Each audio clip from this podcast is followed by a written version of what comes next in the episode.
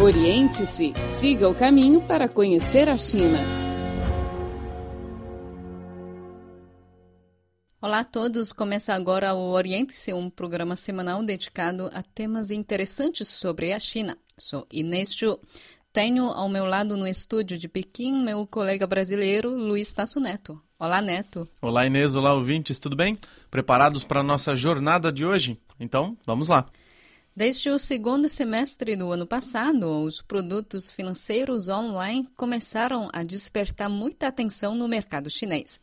O mais representativo é o tal chamado Yuebao, um fundo monetário que oferece uma taxa de retorno superior a 7% ao ano. Bom, se você ficou tão perdido quanto eu, não se preocupe que hoje a gente vai explicar direitinho como é que funciona esse Yuebao. Uhum. É me parece uma aplicação interessante, né? Já que dá 7% ao ano, uhum. mais do que outras aplicações comuns. Sim, sim. E em comparação com outros fundos monetários, a Yuapal tem a internet como um dos seus acessos e oferece facilidades que outros produtos não dispõem. Por exemplo, ele não exige montante nem prazo mínimo para a aplicação do investimento. Me parece que é um tipo de conta corrente com uma alta taxa de juros. Exatamente. É, só que em vez de você depositar no banco, você deposita na internet, né? Uhum. No, em algum Numa... site, num tipo de site da internet. Sim, é sim. como, mais ou menos como um essas contas que você tem no, no é, PayPal, no, no, no uhum. Taobao. Sim, sim, esse sim. tipo de conta que você coloca o dinheiro lá, só que com a diferença que esse tem um certo rendimento, né? Isso, isso. E nos primeiros meses após o lançamento, o Yuabao atraiu ra rapidamente um grande número de investidores. Por exemplo, o fundo Tianhong, uma empresa que teve prejuízos por muitos anos, passou a ser o maior fundo do país depois de se vincular ao Yuabao, contando com agora um capital superior a 500 bilhões de yuans, uh, equivalentes a 83 bilhões de dólares americanos, e um número de clientes acima de 81 milhões. É, com, com a popularização da internet, das compras na internet, é, é uma coisa muito interessante, né? Porque a pessoa, em vez de usar o banco, ela usa já um, um site na internet. E desse site, a partir desse site, ela pode transferir já o dinheiro para contas no Taobao, por exemplo, para uhum. contas em site de compra e facilitar a vida, né? É. E ouvimos agora a opinião de Cao Feng, professor catedrático em finanças da Universidade de Tsinghua, sobre a aplicação online.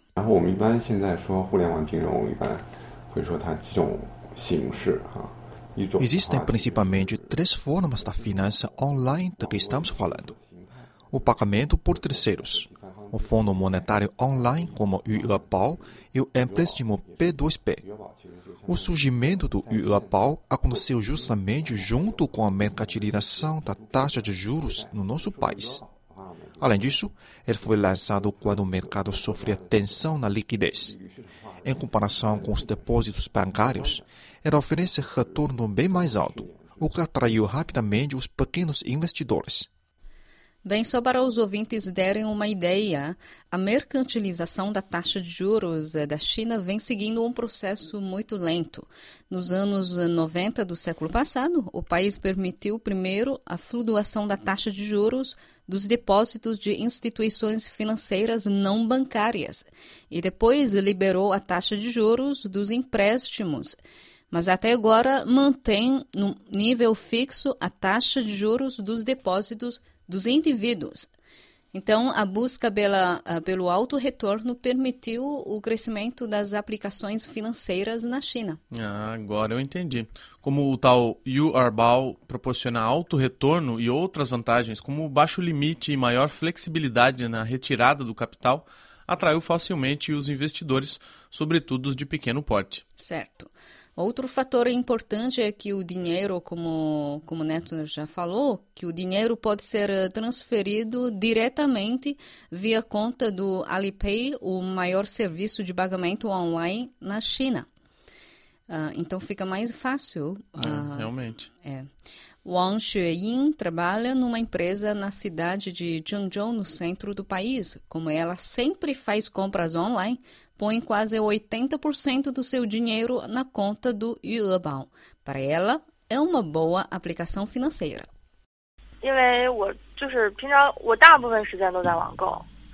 Faço compras frequentemente via internet. Raramente vou ao shopping. E, de fato, muitas lojas recebem pagamento por meio do Yuebao. Agora até se pode pagar táxi com ele. Já que não pratico muito aplicações, deixo o dinheiro na conta do Yuebao, que me permite até um retorno mais alto do que a conta bancária. É, realmente para ela faz bastante sentido. Mas isso não vai gerar uma saída muito grande de capital das contas bancárias, Inês, você Exato. não acha? Exato.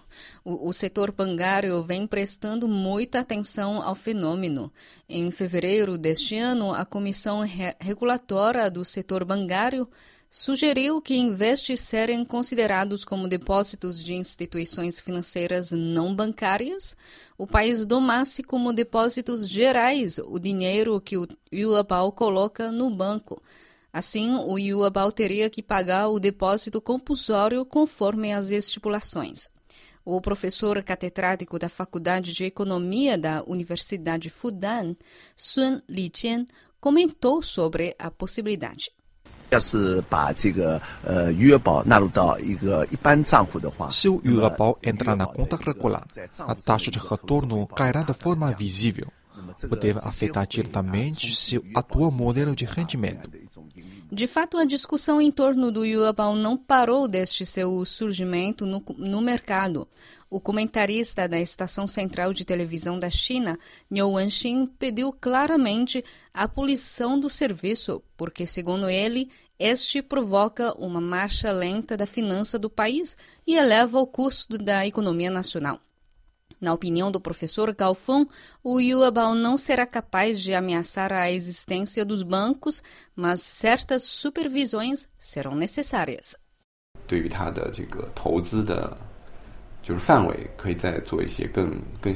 O país pode elaborar normas mais detalhadas sobre as áreas em que o Yuebao pode investir.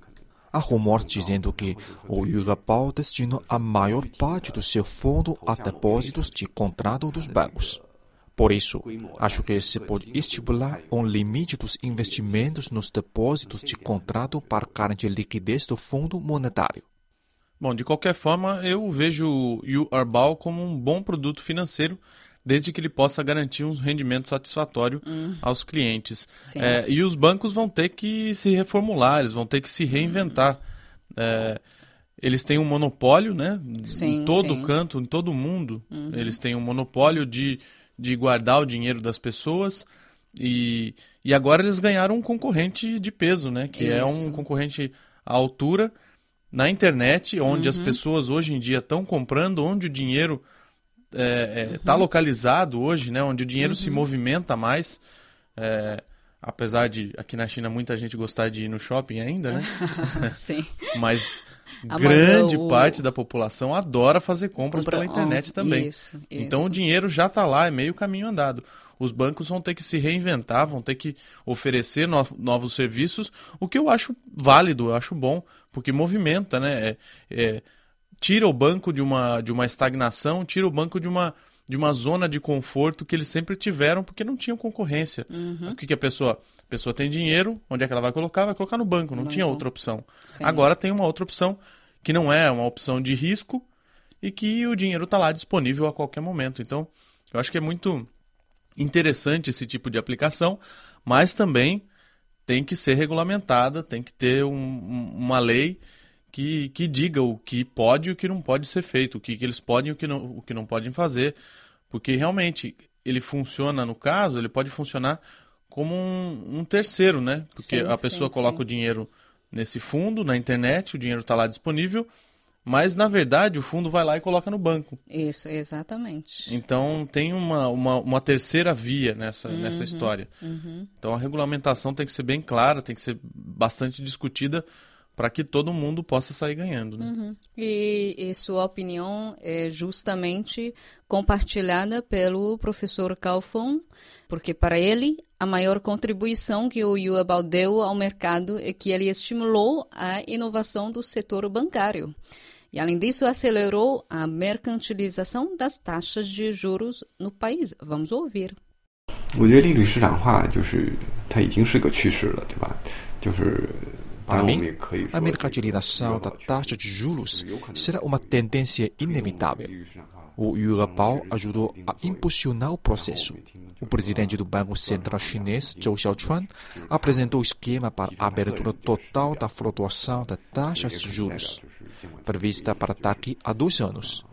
As experiências nos países ocidentais mostram que, com a abertura total, o rendimento do Fundo Monetário será muito próximo da conta bancária. Você está acompanhando o programa Oriente-se com o Inês Ju e comigo, Luiz Tasso Neto. É o tempo de intervalo. Voltamos logo a seguir. Oriente-se, o programa que deixa você a par de tudo o que acontece na China. Olá, ouvintes, estamos de volta à segunda parte do programa Oriente-se. Eu sou o Luiz Tasso Neto. Eu sou Inês Chu. Neto lembra que numa edição anterior apresentamos um fotógrafo filipino que mora na cidade chinesa de Xiamen. Ah, lembro, lembro sim, claro. O Emerson Gatpo, não é isso? exatamente. Hoje vamos novamente a Xiamen conhecer dois alemães, proprietários de uma loja de salsichas. Bom, alemães gerindo uma loja de salsichas não é bem uma novidade, né? Eles têm, é muito tradicional deles, mas a novidade é que é em Xiamen. Isso sim é novo. Bom, interessante. Quem tem os detalhes é Laura Lee. Wei e Weidec abriram no mês passado sua loja de salsichas artesanais em Gulangyu, uma ilhota situada na cidade de Xiamen. Uma novidade para muitos chineses.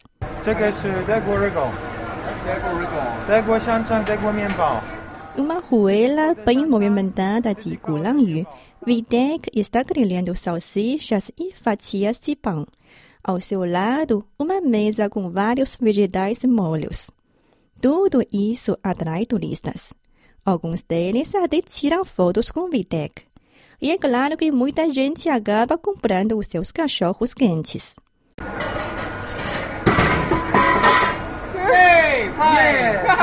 Os gritos indicam a chegada de Wei. Ele gosta de gritar ou apitar quando vende salsichas. E isso funciona para lhe trazer muitos negócios. Wei disse que ama a sua carreira e essa é a sua forma para se comunicar com os outros. Os dois alemães dividem muito bem os trabalhos. Wei é responsável por fazer as salsichas e ele se orgulha pela abundância de carne colocada na sua salsicha, com 250 gramas, mais do que um hambúrguer comum. Os pães usados para o cachorro quente são feitos pela esposa dele. Como Vitek fala bem o chinês, se responsabiliza pela venda dos produtos. Eles estão muito confiantes nos seus negócios porque acreditam que têm competitividade. Wei disse que o molho colocado no cachorro quente é muito especial. Yeah, I think this is enough. This is good business. Yeah.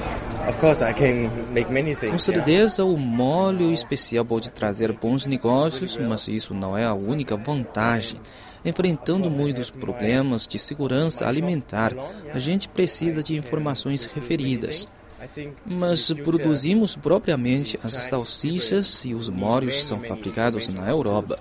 Isso garante que os alimentos da nossa loja são seguros. A produção é feita fora de Gulangyu. Todos os dias, Wei pega um barco para transportar as salsichas feitas para a loja. Em Gulangyu, andar a pé é o único meio de transporte e o carrinho é sua única ferramenta. O trabalho é, sem dúvida, um pouco árduo. Wei disse que normalmente trabalha entre 17 e 18 horas por dia. Sempre se levanta às 5 horas da manhã e se deita a 1 da manhã do dia seguinte. Apesar de tudo isso, os dois alemães desfrutam da vida de Xiamen. Wei disse que gosta da cidade. I love Xiamen. It's a nice city, yeah. Xiamen é uma boa cidade. Gosto de viver aqui. As pessoas aqui são amigáveis. Além de mais, o ambiente é mais limpo do que em outras cidades. Wei era um açougueiro profissional. Veio a Xiamen e conheceu Videk há dois anos e meio. Em março do ano passado, começou esse pequeno negócio junto com seu amigo. Sua esposa e duas filhas também se mudaram para Xiamen. Wei disse que seu sonho é ter uma vida feliz nesta cidade. Videg, de 26 anos, sempre sonhou em vir para a China. Ele conheceu muitos chineses quando estudava nos Estados Unidos e, a partir daí, quis morar no país asiático. Chegou a Xiamen e começou a aprender o mandarim. Agora, ele tem uma namorada chinesa, uma universitária local que sempre o ajuda nos negócios. Muito obrigado, Laura, pela reportagem. Olha aí, dois alemães, um produzindo salsicha, outro vendendo os cachorros, cachorros quentes uhum. em Xiamen. Você que, que é estrangeiro e vai para Xiamen, não está acostumado com a comida chinesa, que de repente quer alguma coisa mais internacional, pode procurar os alemães aí, o, o Vitek e o uhum. Uwe, sim, que sim. pode encontrar um cachorro quente da melhor qualidade. Exatamente. ok, é tudo por hoje. Muito obrigada pela sua companhia. O Oriente C é sempre uma boa janela para vocês conhecerem a China. Até a semana que vem.